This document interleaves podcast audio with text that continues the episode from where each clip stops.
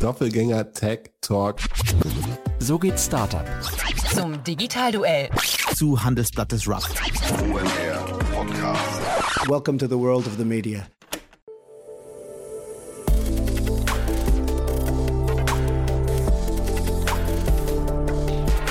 Startup Insider Daily. Media Talk. Die wichtigsten Startup-Medien im Dialog. Ja, herzlich willkommen zum Startup Insider Media Talk. Ihr kennt unser Format. Wir stellen hier einmal in der Woche die wichtigsten Podcasts aus Deutschland vor, die man in der Startup-Szene kennen sollte, die sich mit Gründerthemen beschäftigen, mit spannenden Persönlichkeiten oder einen inspirieren und weiterbringen. Heute bei uns zu Gast ist Jan-Henry Kalinowski. Er ist der Gründer von Cheftreff und er ist vor allem der Podcast-Host von Chef Talk. Chef Talk heißt der Podcast, Chef Treff heißt das Eventformat. Ja, und es ist wirklich eine tolle Geschichte, muss ich sagen. Da ist was richtig Cooles entstanden, sehr organisch gewachsen, aus einer Studenteninitiative heraus. Henny wird es gleich nochmal erklären, von Studenten, für Studenten acht Leute, die sich ehrenamtlich äh, tummeln und ein Event auf die Beine stellen und dann eben einen großartigen Podcast mit großartigen Gästen machen. Deswegen, ja, ich würde sagen, lange Rede, kurzer Sinn. Hier kommt jetzt Jan-Henry Kalinowski, der Gründer von Cheftreff und der Podcast-Host von Chef Talk. Startup Insider Daily. Media Talk. Cool, ich bin verbunden mit Henny Kalinowski, Founder von Cheftreff und vor allem der Podcast-Host von Chef Talk. Hallo Henny. Moin Jan, schön, dass ich da sein darf. Ja, cool, dass wir sprechen und äh, cool, was ihr da auf, äh, auf, die Beine gestellt habt, muss ich sagen. Ist ja ein richtiges kleines Imperium schon, ne? Absolut, also wenn man sich anschaut, wie Cheftreff damals gestanden ist, 100 Personen im Vorlesungssaal, jetzt waren wir letztes Jahr im Mai knapp anderthalb tausend Menschen offline und mittlerweile über 100.000 Hörer im Podcast. Mhm. Ähm, hat sich da über Jahre schon was entwickelt. Mhm. Vielleicht magst du mal kurz, bevor wir jetzt über den Podcast selbst sprechen, aber mal ein bisschen drüber sprechen, wie ihr angefangen habt und wie das, also wie das entstanden ist, aber auch mit welcher Motivation. Super gerne. Also die Geschichte zu Cheftreff ist eigentlich entstanden 2017. Ähm, viele kennen's. Ich saß im Vorlesungssaal in der Uni Hamburg und du Jan, ich wusste ehrlicherweise bis 19 habe ich noch nie von der WHU oder sowas gehört und ich wusste mhm. gar nicht, was es ist. Und ich wollte eigentlich damals immer selber schon ein Unternehmen gründen, aber mir hat so ein bisschen das Netzwerk gefehlt.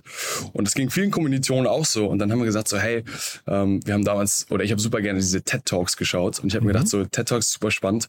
Warum gibt's das nicht eigentlich für Unternehmer und Gründerinnen und Gründer? Und haben damals gesagt, alles klar, lass uns doch einfach mal dasselbe Format quasi übernehmen. 20 Minuten Talk, Inspirational, bloß in den Kategorien Entrepreneurship, Top Management und Personen des öffentlichen Lebens, also Sport, Kultur, Politik. Und was treibt diese Menschen eigentlich an? Mhm. Und das waren damals, haben wir eine Facebook-Gruppe gemacht, 2017, 100 Leute eingeladen. Es gab Pizza und Bier for free.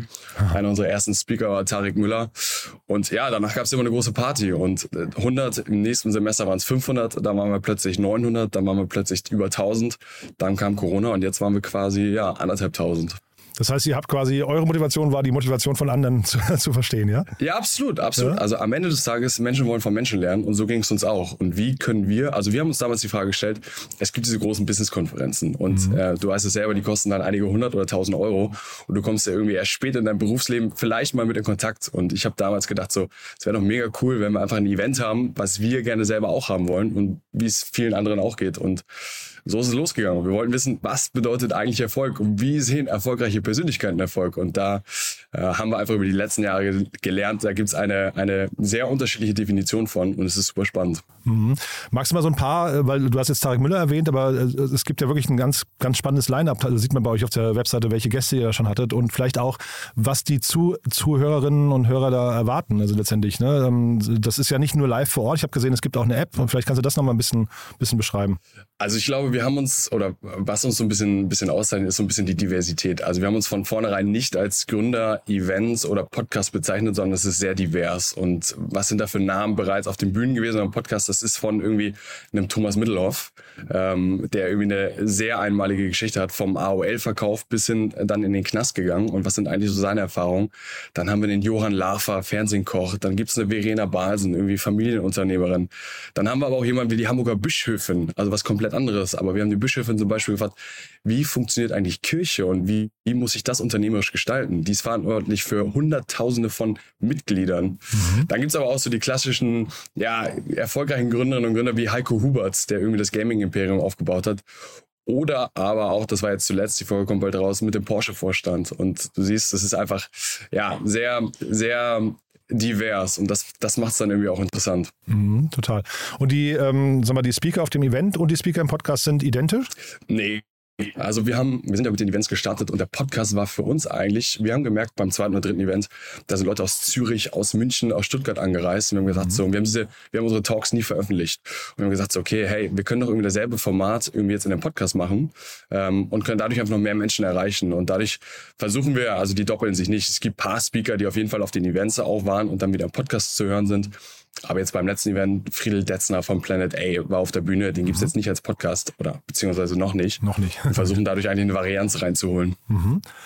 Ähm, ich habe mir, sag mal, wenn man sich die Webseite anschaut, ähm, die Farbwahl sieht so ein bisschen aus wie OMR. Ne? Jetzt, ich will jetzt gar nicht sagen, dass es ähm, äh, sag mal, da stark inspiriert ist, aber ich habe erst überlegt, ob ihr vielleicht sogar so, sag mal, ein Ableger seid von OMR. Seid ihr aber noch nicht, ne? Äh, sind wir nicht. Wir kennen, wir kennen Philipp und so schon lange. Ähm, witzigerweise haben, haben wir das, also die Entstehung zu den Farben und zu den Logos gibt es eine Anekdote für sich. Wir haben das damals im Vorlesungssaal bei, äh, bei in, in dem Programm Keynotes selber gebastelt. Da gibt's auch gar keine große Magie dahinter. Die Farben haben irgendwie an, an sich für sich harmoniert und waren für uns so diese drei Kategorien: Entrepreneurship, Top-Management und ja, Sport, Kultur, Politik. Nee, ist ja, also wie gesagt, sieht ja auch äh, alles schick aus, muss ich sagen. Ne? Also Es äh, sieht halt nur von der Farbgebung so ein bisschen erinnernd daran. Ähm, diese drei Kategorien, was ist das für eure Hörerinnen und Hörer, was die am meisten triggert? Was würdest du sagen? Das ist das Interessante. Also ich glaube, wir in unserer Startup-Bubble, ähm, wenn wir uns das, wir haben uns gesagt, so, okay, wir, wir wollen, wir wollen was Großes machen und was Großes, was bewegt die Massen, was bringt wirklich viele Leute dazu und das sind vor allem, äh, das muss man sagen, das ist einfach Karriere. So die meisten Menschen von uns gründen kein Unternehmen und äh, die, die ein Unternehmen gründen, die sind super affin dafür und wir haben halt gesagt, wir wollen auch über Konzernkarrieren sprechen. Deswegen dieses Thema Top-Management. Ne? Wie mache ich, wie mache ich Karriere in einem Konzern und gleichzeitig dann aber auch diese Personen, die sich eigentlich für eine Karriere interessieren, mit Menschen aus dem Bereich Entrepreneurship zusammenbringen, weil da haben wir gesehen, da passiert eigentlich die Magie. Für Leute, die sich eigentlich für das Thema von vornherein noch gar nicht so interessiert haben, merken auf einmal, wenn sie den Tarek Müller hören, oh, das ist vielleicht doch ganz spannend und ich habe hier doch ein paar Skills. Hm, vielleicht sollte ich mal drüber nachdenken. Wie monetarisiert ihr das Ganze? Also über, über Werbepartner, über Sponsoren oder über dieses Matchmaking? Ja, ich glaube, ähm, auch gut, gut, dass du fragst. Also wir sind komplett, ich, ich sag mal, wir betreiben das als äh, ausgedehntes Hobby. Ähm, wir sind eine gemeinnützige Firma, wir sind ein Team von acht Leuten. Bei Eventtagen sind wir bis zu 50 Leuten. Und am, oder es stand von vornherein eigentlich gar nicht, dass, dass die Idee damit Geld zu verdienen. Bloß was passiert ist, viele Unternehmen haben verstanden, dass diese Plattform, wo einfach viele Menschen zusammenkommen, super viele spannende Talente anzieht und die gesagt haben, hey, können wir unsere Geschichte nicht hier auch super authentisch präsentieren? Und wir haben gesagt, so, ja, irgendwie schon. Und dadurch monetarisieren wir eigentlich die Events primär über Partnerships und Sponsoring, wo wir einfach sagen, hey, das ist einfach die beste Employer Branding Plattform, die ihr haben könnt. Und den Podcast monetarisieren wir noch gar nicht, ehrlicherweise, weil wir gesagt haben, wir sind dadurch unabhängig, es wächst organisch, ähm, es macht einfach Spaß. Ja, solange die Leute irgendwie, wenn du sagst gemeinnützig ähm, und acht Leute, solange die alle motiviert dabei sind, ist das ja super. Ne? Ähm, dann dann muss man auch nicht monetarisieren. Ähm, die Hörerschaft von euch, wie würdest du die beschreiben? Also auf eurer Webseite steht, ihr richtet euch nicht nur an Studierende, sondern auch ähm, wissbegierige Talente, habe ich da gesehen, Young Professionals, Gründerinnen und Macher. Ist das quasi auch sag mal, die, die Zielgruppe, die ihr mit dem Podcast genau erreicht? Ja, ja. Also wir sind damals halt von Studenten für Studenten gestartet. Äh, ich würde mal sagen, da waren wir auf jeden Fall jünger. Aber wenn ich mir jetzt unsere Statistiken anschaue, Kernzielgruppe ist so 25 bis 35. Es sind vor allem junge Führungskräfte, Gründerinnen und Gründer. Ähm, ja, Mhm. Und wenn, du, wenn wir schon über Veränderungen sprechen, ähm, was hat sich im Podcast verändert? Ich habe gesehen, äh, zumindest das Cover habt ihr mal verändert. Ja, also das war, war- so die au, au, auffälligste Veränderung. Aber was gab es noch für Veränderungen? Ich glaube, man lernt über die Zeit, wie Podcast funktioniert. Ähm, wir haben es immer staffelweise gemacht. Wir haben damals haben wir gesagt, okay, wir versuchen das einmal die, einmal die Woche eine, eine Folge zu, zu publishen, haben aber ehrlicherweise schnell gemerkt, was das für ein Aufwand für eine Arbeit ist. Du wirst es selber am besten wissen. Und von daher haben sich die Themen auch ein bisschen erweitert und wir lernen ja auch mehr und wir lernen irgendwie von unseren Hörern, was sie gerne hören wollen. Ähm, und es ist sehr, es ist sehr ein sehr guter Mix aus Fachthemen, also ganz spezifisch, aber auch ähm, gleichzeitig das Persönliche, so wie gehe ich mit Erfolg um, wie treffe ich irgendwie schwierige Entscheidungen, gleichzeitig auch, wie werde ich als junge Führungskraft, wie schaffe ich es, Führungsstärke zu lernen, also wie gehe ich damit um, wenn ich die ersten Menschen entlassen muss, das sind irgendwie so die gro großen Themen.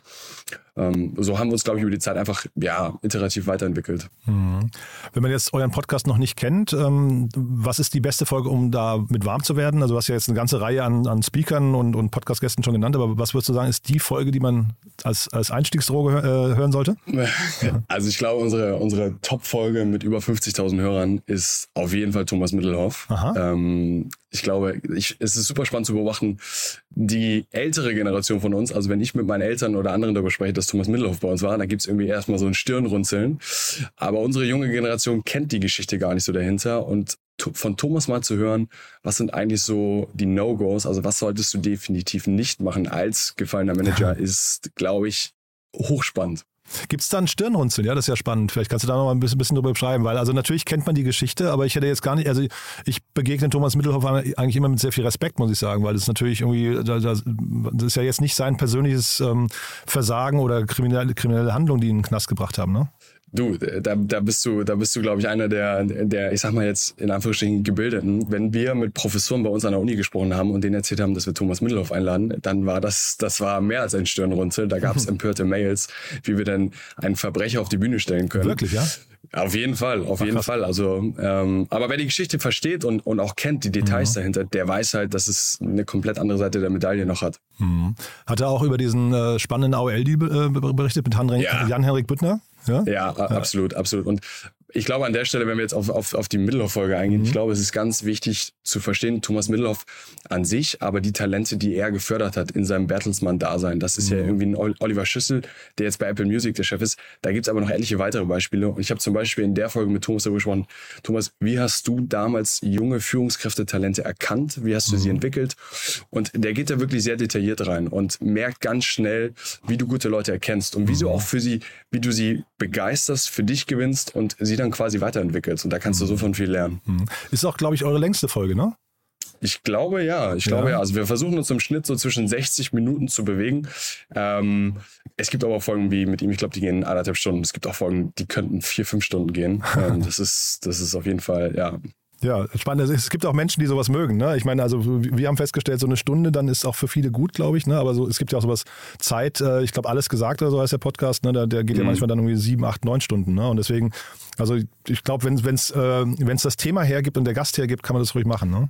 Auf jeden Fall. Wir, wir haben auch für uns gemerkt, ähm, das ist ja eine, eine bewusste Entscheidung. Also machst du einen Fachpodcast, wo du irgendwie sagst, 45 Minuten, ganz klare Agenda, wir sprechen das jetzt mit, mit einem Experten hier einmal durch. Oder ist es quasi so eine Art Flow? Und manchmal float es sich zu Ende und manchmal sagt man so, ey, das sind irgendwie noch so zwei, drei große Themen, lass uns da auf jeden Fall noch drüber sprechen. Ich glaube, wenn wir bei uns in die Zahlen gucken, mindestens die Hälfte aller angefangenen ähm, Episoden werden durchgehört. Und ich glaube, das ist ganz gut. Und auch bei der Länge. Ja, super. Ähm, wir haben ja jetzt über das Event gesprochen. Gibt es andere flankierende Bereiche bei euch? Irgendwie so, also ich, mein Lieblingsbeispiel sind immer die Doppelgänger mit ihren Sheets und Discord-Community. Ähm, ich weiß nicht, habt ihr Newsletter, solche Sachen, äh, Instagram, LinkedIn?